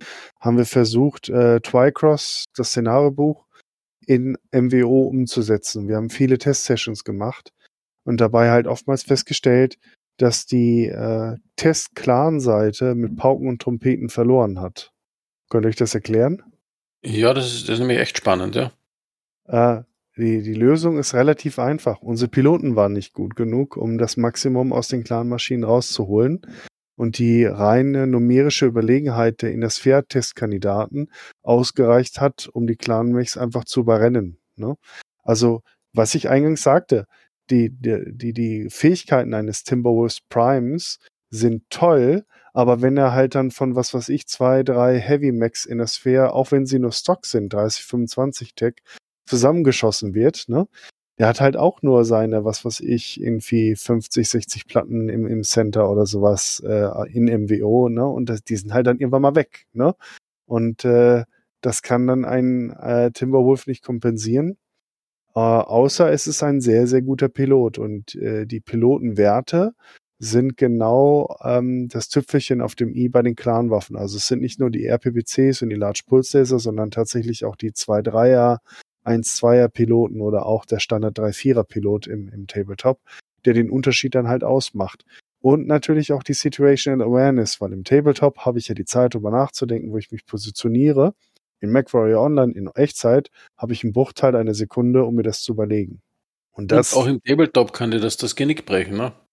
Weil Was, genau? ich, weil ich weiß nur, also wir haben vor zwei, drei Jahren mal äh, eine Table, ne, es muss schon länger her sein, jetzt hatten wir ja Covid, aber das, die Jahre Covid, die blende ich immer aus. ähm, ähm, hatten wir mal ein Szenario gespielt, ähm, wo äh, du, Olli, als Anführer von, von, von äh, ein paar Spielern äh, den, den Ike und mich in der Stadt angegriffen habt. Und Ike und ich hatten eigentlich, ich sag mal, die taktisch bessere Position. Ja? Ähm, aber einfach, weil wir es äh, kurzzeitig äh, taktisch verkackt haben, ja, wie man so schön sagt. Ja. Und wirklich, es war zwei Runden, haben wir uns sch äh, schlecht bewegt. Ja. Ähm, konntet ihr die Oberhand gewinnen und habt uns das Genick gebrochen. Ja. Und mhm das, das sind halt auch so Sachen, wo, wo, wo, die man nicht unterschätzen darf. Ja? Nee. Vor allem auch, wenn es Clan gegen Inas 4 geht. Ne? Und zwei Runden im Tabletop entsprechen 20 Sekunden in MWO. Wir können jetzt einmal 20 Sekunden mitzählen, wie schnell die vorbeigehen, gerade im Gefecht. Genau. Das ist echt nicht viel Zeit. Das heißt, so nur ein, zwei schlechte Entscheidungen in MWO können über Sieg oder Niederlage entscheiden. So ist es. Und diese Schaue ich um die nächste Ecke oder nicht? Ich wollte nur mal gucken, berühmte letzte Worte. genau, also äh, jeder, der mit mir schon MWO gespielt hat, kennt ja meine berühmten letzten Worte. Ich bin mal falsch abgebogen. Und das ist, das ist leider echt wirklich auch so. Ja. Also es ist, man kann es nicht immer nur auf den technologischen Vorteil runterbrechen. Ne? Nee, überhaupt nicht. Da, darf ich mal kurz was, also die Analogie zu IL-2 habe ich ja gerade schon, also Ilyushin äh, 2 äh, gerade rausgeholt. Wie, wie ihr vielleicht wisst, ich spiele ja, äh, fliege jetzt seit April, Mai letzten Jahres wieder sehr aktiv und seit September bei der Air Combat Group. Das ist eine internationale Truppe, Amerikaner, Engländer, äh, Dänen, Franzosen, Tschechen, Russen, alles wirklich dabei, auch ein paar Deutsche natürlich. Wir spielen äh, gemischte Geschwader, also es ist irgendwie nicht deutsche Geschwader gegen englische oder sowas, sondern in jedem Geschwader oder in jeder Staffel ist eine bunt gemischte Truppe, was ich sehr, sehr angenehm finde. Und momentan ähm, haben wir die Situation, dass wir in einem sehr späten Zeitraum des Krieges äh, spielen, wo die alliierten Jäger, also Tempest, Spitfire, äh, Mark 14, äh, Mustang äh, P51D eigentlich so das Beste sind, was man haben kann. Selbst die besten deutschen Jäger, mal die Messerschmitt 260 so vielleicht ausgenommen, die wir nur wenig, sehr wenig einsetzen, wegen historischem Hintergrund, selbst die besten deutschen Jäger, so wie die Focke-Wulf 190 D9 oder A8 oder äh, die ähm, Bf 109 G14 und so weiter, sind den alliierten Jägern unterlegen. Die alliierten Jäger sind in den meisten Situationen schneller, sie können schneller steigen, sie können enger kurven. Ne? Und damit sind eigentlich so, und die Bewaffnung ist vergleichbar gut. Und trotzdem verlieren die Alliierten die meisten Spieltage gerade, weil die alliierten Piloten, die da unterwegs sind, relativ wenig trainieren. Abends auf dem Teamspeak, wenn du mal so guckst, von zehn Leuten, die sich da rumtreiben abends unter der Woche, sind sie, sechs, sieben oder acht äh, fliegen auf der, auf der blauen Seite, also auf der Achse. Und vielleicht zwei, drei sind von den Alliierten da. Und das heißt, dass die deutschen Piloten im Schnitt an den äh, Missionstagen äh, einfach viel trainierter und fitter sind mit ihrem Material. Und dann beschweren sich die alliierten Piloten immer, dass alles so imbalanced ist und fair und dass die Flugzeuge nicht so gut wären. Dann haben wir jetzt schon mal testweise mal die Seiten gewechselt für so einen Testabend und festgestellt, dass die blauen Piloten aus den, äh, aus den Tempest und Co. deutlich mehr herausholen. Das heißt, es ist nicht das Material allein, es ist nicht die Tatsache, dass du eine geile Spitfire fliegst, eine Madcat äh, pilotierst, sondern du musst wirklich eine sehr gute Situational Awareness haben. Du musst äh, Zielwasser getrunken haben. Du musst deine Maschine wirklich auswendig kennen. Deswegen spiele ich auch gerne immer denselben Mac, damit ich genau weiß, wie er sich bewegt. Es gibt Leute bei MacWarrior Online an den Spieleabend, die wechseln für jede Partie den Mech. Oh, die Runde ist nicht so gut gelaufen, ich wechsle mal den Mech. Oh, die Runde ist nicht so gelaufen, ich wechsle mal den Mech. Und wechseln munter zwischen Sniper und SRM, Spreadcat, was der Fuchs was, ne? Und Rotary und so und wundern sich, warum sie an dem Abend kein Bein auf den Boden kriegen. Weil sie jedes Spiel anders spielen. Und ich spiele den Abend zehnmal hintereinander denselben Mac und fahre damit gut. Weil ich einfach genau weiß, was die Maschine kann und wie sie sich bewegt, wie äh, das Timing ist, von den Cooldowns und so weiter. Und das ist das, was man in solchen Spielen, vor allem mit Gelegenheitsspielern, egal ob jetzt MWO, IL2 oder sonst was, nicht simulieren kann. Du kannst ihnen den, den besten Panzer, das beste Flugzeug, den besten Mech in die Hand geben. Sie werden verkacken, wenn sie sich nicht intensiv mit ihrem Material und den Taktiken auseinandersetzen und vor allem ihre Muscle Memory. Das ist auch ganz wichtig. Das kennst du sicherlich auch, Hoshi, ne, von deinem, von einem Autofußball, ne? Ja, absolut, ja. Muscle Memory, dass man genau weiß, also ohne nachzudenken, instinktiv die richtigen Bewegungen macht, weiß, bis zu welchem Grad man die Maus, den, den Stick oder was auch immer bewegen muss. Und dann passt es haargenau. Genau, also dieses, dieses, ähm, ich, ich will nur nachdenken, wo ich hin muss und nicht nachdenken müssen, was ich dazu quasi tun muss. Ne? Genau. Das ist, also jeder vielleicht, vielleicht ein Beispiel, das man sich noch besser vorstellen kann. Jeder ist, glaube ich, schon mal mit dem Fahrrad gefahren. Ja? Ähm, und irgendwann hat man das Fahrradfahren so automatisiert, ja, dass man halt normal Fahrrad fahren kann. Ja. Ja. Ähm, deswegen würde man es trotzdem nicht schaffen, so zu fahren wie irgendein Downhill-Mountainbike-Profi oder so. Ja. Ähm, der hat aber genau das so verinnerlicht, dass er das so fahren kann. Ja.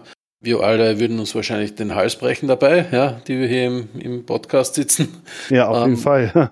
Aber, aber der fährt darunter auch nicht, der denkt jetzt auch nicht nach, uh, da muss ich jetzt aber meine Arme anbeugen beim nächsten Stein. Die Zeit hat er gar nicht, ne? Sondern der macht einfach, ja, weil er weiß, was er da tut. Ne?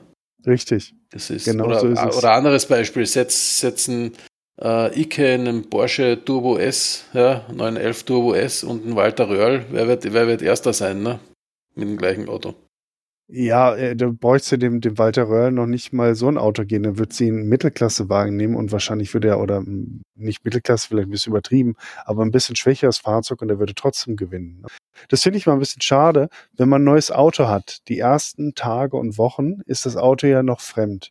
So wie sich's bewegt und die Abmaße, Beschleunigung, Bremsweg. Und man nimmt das Fahren noch sehr, sehr intensiv wahr. Und nach einiger Zeit bewegst du das Auto, als wenn es deine zweite Haut ist. Ne? Ich genieße immer die ersten Tage noch oder die erste Zeit, genau deswegen. Aber eigentlich das Ziel ist es ja, das Fahrzeug so zu beherrschen, dass man nicht mehr drüber nachdenkt. Und diese Erfahrung machen wir andauernd.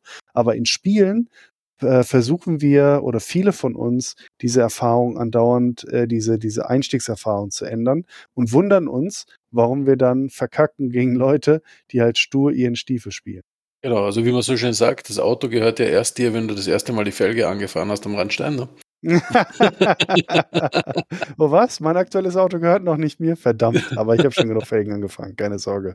Und ja, also das und das, das genau, das sollte man auch mit den Macs machen. Ne? Also das, aber das Thema ist halt auch, dass ähm, natürlich der Spieleentwickler will natürlich, dass du möglichst viele Macs kaufst, ist ja logisch. Darauf basiert den sein Ja, äh, ja, ja. Businessmodell. Ja. Und wenn du dann mal halt 160 Macs in der Garage stehen hast, ja, Ah, dann ist ja auch mal möchtest du sie geben. natürlich auch mal ausführen. Ne? Das ist also diese Ganz so klar. Für und ich. Wider. Ne? Aber das ist halt so die Sache. Wenn ich alleine für mich spiele, probiere ich gerne was aus. Wenn ich im Team spiele, spiele ich das, was ich kann, damit ich dem Rest des Teams damit auch nicht zur Last falle.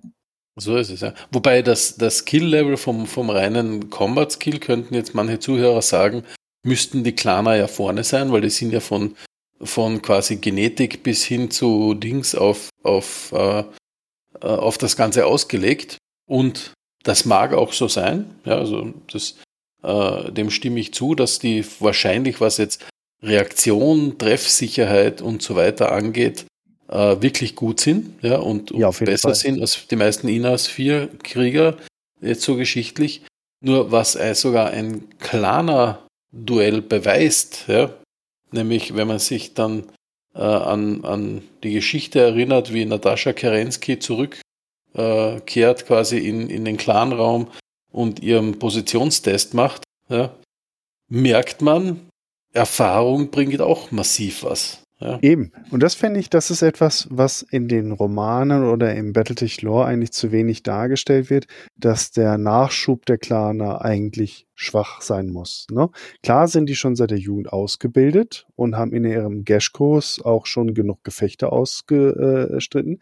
Aber ich sag mal, die werden natürlich in dieser Clan-Invasionszeit nicht so viele Interclan-Kriege geführt haben. Das heißt, in den, den, den dem Nachwuchs der, für die gefallenen Clansoldaten an der Front muss eigentlich Erfahrung fehlen im Vergleich zur vorherigen Generation, weil die ja noch in Anführungsstrichen friedensmäßig sich andauernd mit den anderen Clans bekriegt haben. Und es ist einfach eine andere Hausnummer, sich, wenn man sich mit Clan Fireman Drill oder sowas mal zwischendurch geprügelt hat oder bisher nur innerhalb des Clans und innerhalb der Geshko sich Kämpfe geliefert hat. Das ist schon mal ein Erfahrungsunterschied. Und eigentlich müsste es auch sein, dass sie trotz ihrer, äh, ihres Zuchtprogramms natürlich auch einen riesen Bedarf haben an Gefallenen, weil nicht nur Tote, sondern auch Verletzte natürlich oder äh, die dann halt nicht mehr weiterkämpfen können, in diese Kategorie fallen, dass die Klaner äh, dann auch äh, zahlenmäßig nicht mehr ganz so nachkommen dürften, während die innere Sphäre natürlich aus diesem massiven Pool an Bevölkerung zieht. Klar, dann auch erfahrungsmäßig äh, äh, ähm, sag ich mal, leidet äh, nicht mehr ganz so viel Skill nachholen kann, aber dafür das Ganze durch Masse dann kompensiert, während die Claner das eigentlich nicht können dürften. Und das sind immer so Nationen, also was zum Beispiel wie die Klingonen, die ja zwar sicherlich auch ein relativ großer Machtfaktor sind, aber wahrscheinlich im Vergleich zur gesamten Föderation zahlenmäßig deutlich unterlegen sein müssen. Und ein Klingonenkreuzer ist vielleicht so gut wie drei Föderationskreuzer, aber ist dieser eine Kreuzer einmal vernichtet, naja, dann hast du auf einmal eine, eine Riesenlücke äh, in deinen hoch ausgebildeten, super erfahrenen Kampfreihen, die du nicht so leicht kompensieren kannst. Und das, finde ich, ist in den Battletech-Büchern zu wenig rübergekommen bei den Clans, dass der Nachwuchs nicht gut genug war. Es wirkte immer so, als wenn die sogar besser würden. Genau, und das, was, was auch ein bisschen äh, Darius fehlt, ist ähm, die innere Sphäre, wie du sagst, die haben eine riesen, riesen Menge an Population. Ja?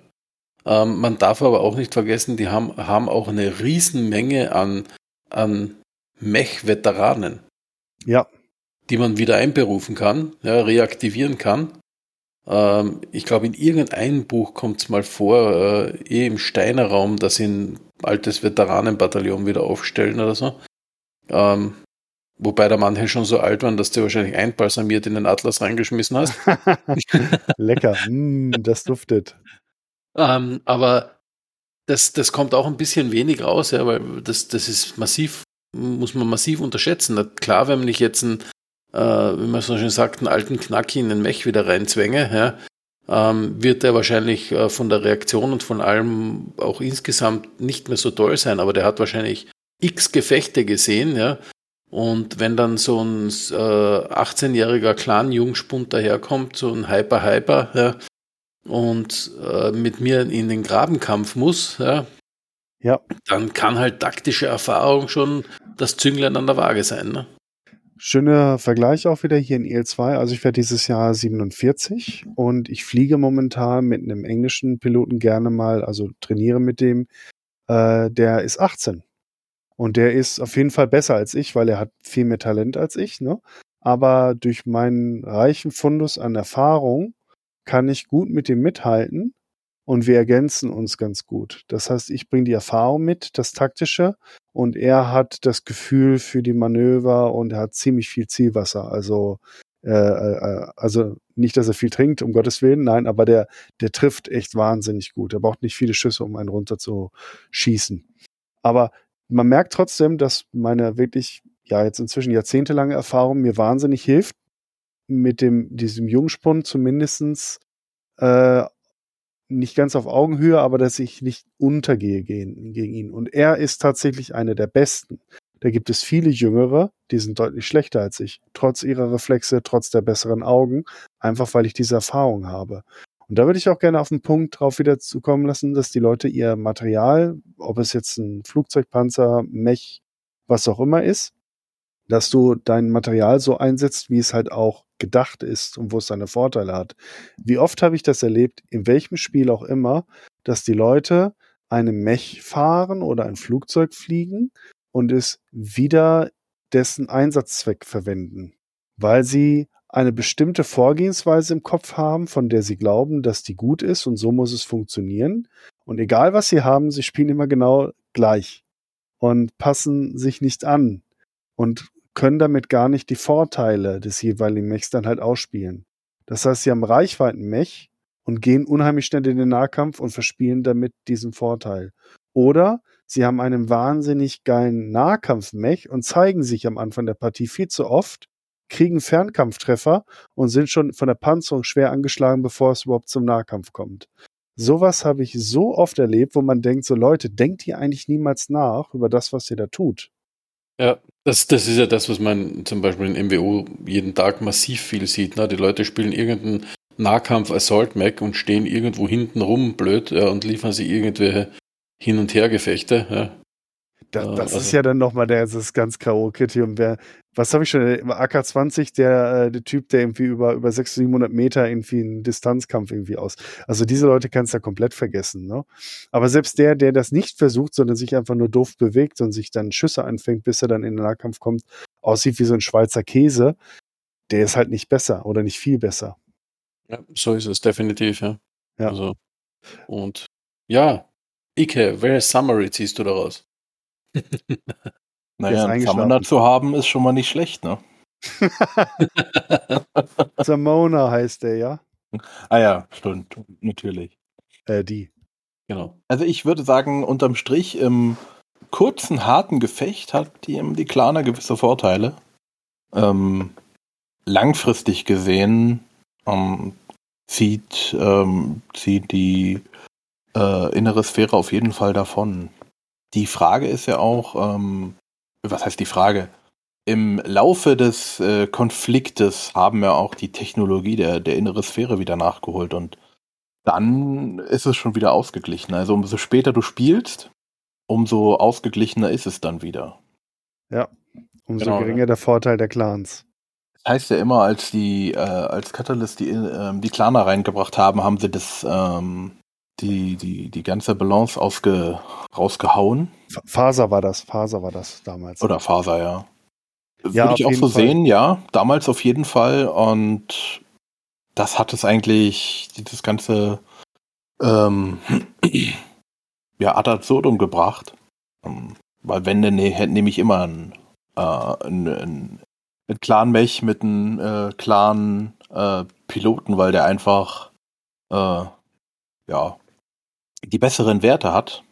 Wenn ich mich dann aber wiederum an die ähm, an das Credo der Clans halten muss, habe ich wieder einen Nachteil. Ja, natürlich. Du hast auf jeden Fall einen Nachteil. Ne? Also alles andere, wenn du wirklich Feuerkonzentration mit den Clan machen kannst und mit den Materialverhältnissen, äh, dann, dann ist die Sache relativ schnell geritzt. Das ist ja quasi so ein Balancing, was sie den Clans aufoktroyiert äh, haben. Aber selbst dann ist es für die Innersphäre nicht leicht zu gewinnen, selbst wenn die Claner Mhm. mit ihren Level einspielen und der Claner weiß, was er tut. Ne? Auch hier so ein bisschen wie mit mit äh, so der Tigerpanzer ist allen überlegen, deswegen fahre ich mal auf freies Feld einfach auf den Gegner zu. Äh, wird wahrscheinlich nicht funktionieren. äh, Ich habe auch gerade einen interessanten Beitrag im, im MBO-Forum gefunden, einen alten. Ähm, weil ich habe so ein bisschen alte Forum-Einträge nachgeschlagen, auch zu dem Thema, ähm, wo einer sagt, warum äh, gewinnen aber in MWO quasi die Klaner so oft gegen Innersphäre Max. Ja? Ähm, das ist auch ganz einfach. Das ist ein klassisches Beispiel, äh, ist nämlich, äh, dass eben viele die Innersphäre Max falsch spielen in MWO zum Beispiel, ja, weil in MWO haben auch äh, die Innersphäre Max mit ihren Armor Boni und wie die Waffen ausgelegt sind, Rotaries, AC20 und so weiter, ähm, einen reichweiten Nachteil, ja, aber einen irrsinnigen Nahkampfvorteil.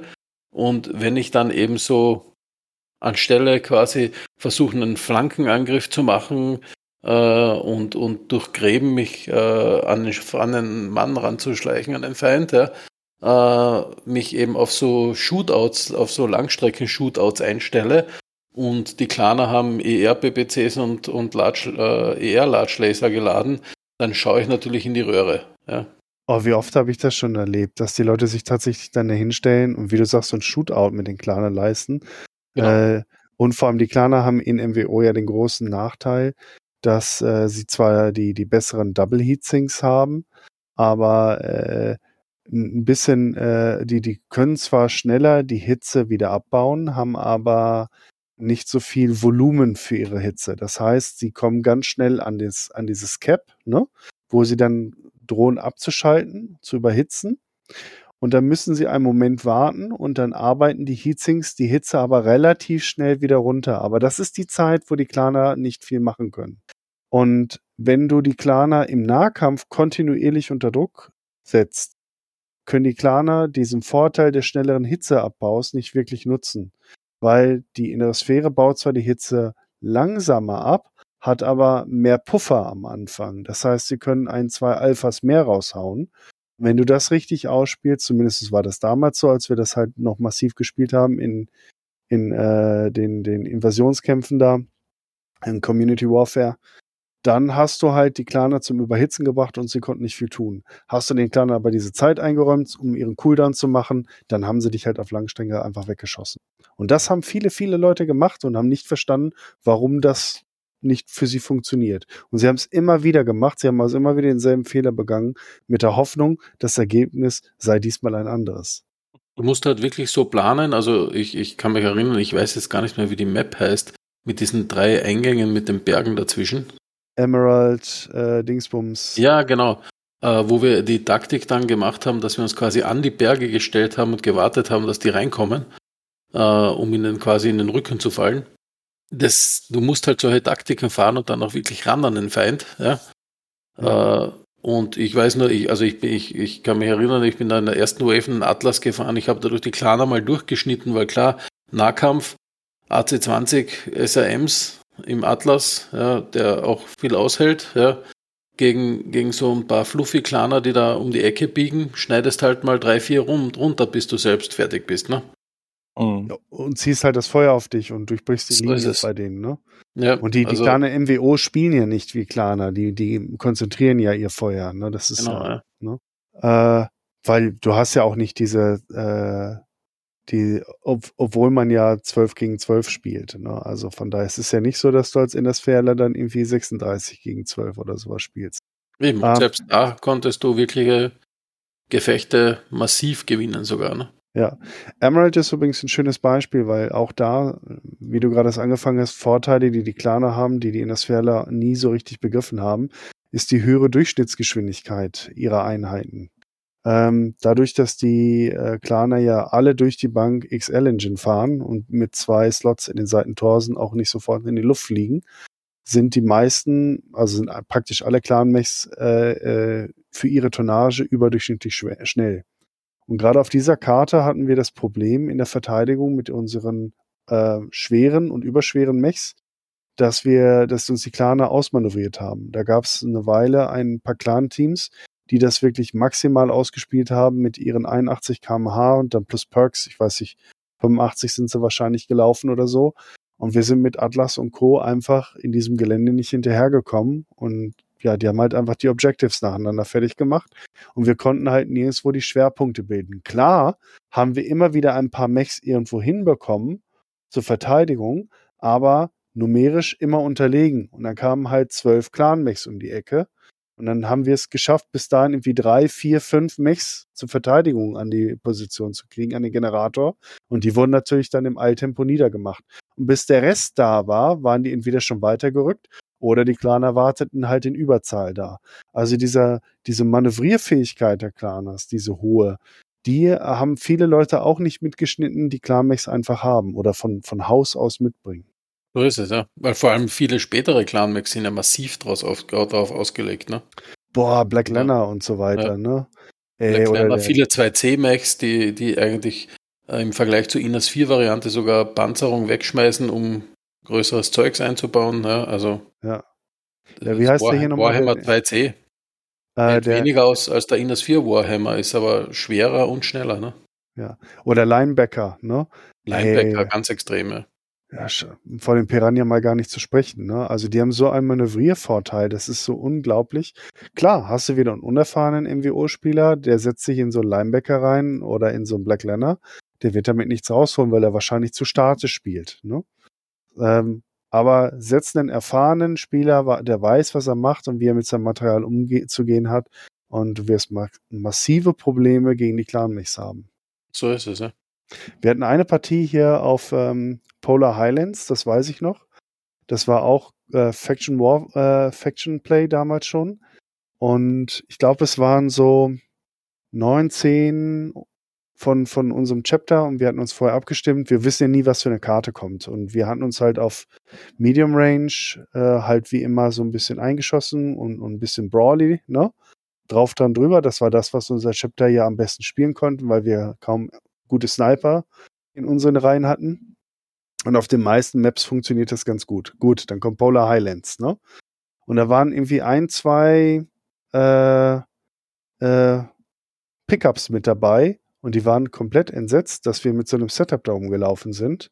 Ja, klar, wenn wir das gewusst hätten, wären wir auch anders aufgelaufen, aber das konnten wir nicht planen. Und dummerweise sind wir gegen eine Clan-Einheit äh, aufgelaufen, die genau wusste, was sie tat. Die waren hochmobil, hatten größtenteils ATMs oder halt sowas wie eher PPCs und eher Large Laser. Und wir konnten nirgendwo von denen was zu fassen kriegen. Immer wenn wir irgendwo in irgendeine Richtung gestoßen sind, sind die flexibel zurückgefallen mit ihrer überlegenen Geschwindigkeit, während der Rest der Truppe in unsere Flanke oder in unseren Rücken geschossen hat. Das heißt, wir konnten nirgendwo sie so richtig festnageln und mit unserer zahlenmäßigen Überlegenheit fertig machen, sondern die haben sehr flexibel gehandelt, haben sich sehr viel bewegt und damit haben wir diese Partie dann auch recht deutlich verloren. Die beiden Pickups, die da mit waren, waren natürlich so, äh, was seid ihr für Noobs? Nein, die Claner haben einfach nur ihr Material maximal ausgespielt, Glück in Relation Bewaffnung und Karte gehabt äh, und im Verhältnis zu dem, was wir mitgebracht haben und damit war das Spiel eigentlich von Beginn an für uns verloren.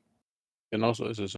Ja, man muss diese taktischen Vorteile ausspielen. Also ich, ich erinnere mich nämlich auch genau an das Umgekehrte. Also wir hatten mal das Glück, dass wir relativ viel LRM-Max mit hatten auf, auf äh, Alpine Peaks. Mhm. Und, äh, und ich war dazu noch im, im Tag Raven ne? und im, im Narc Raven. Ähm, und die Klaner haben halt überhaupt nicht gecheckt, dass ich da rumlaufe in dem Gerät, ja. Ähm, weil die irgendwie nicht auf ECM geschaut haben, weil es war noch vor Stealth Armor, also ich hatte nicht mal Stealth Armor oder so.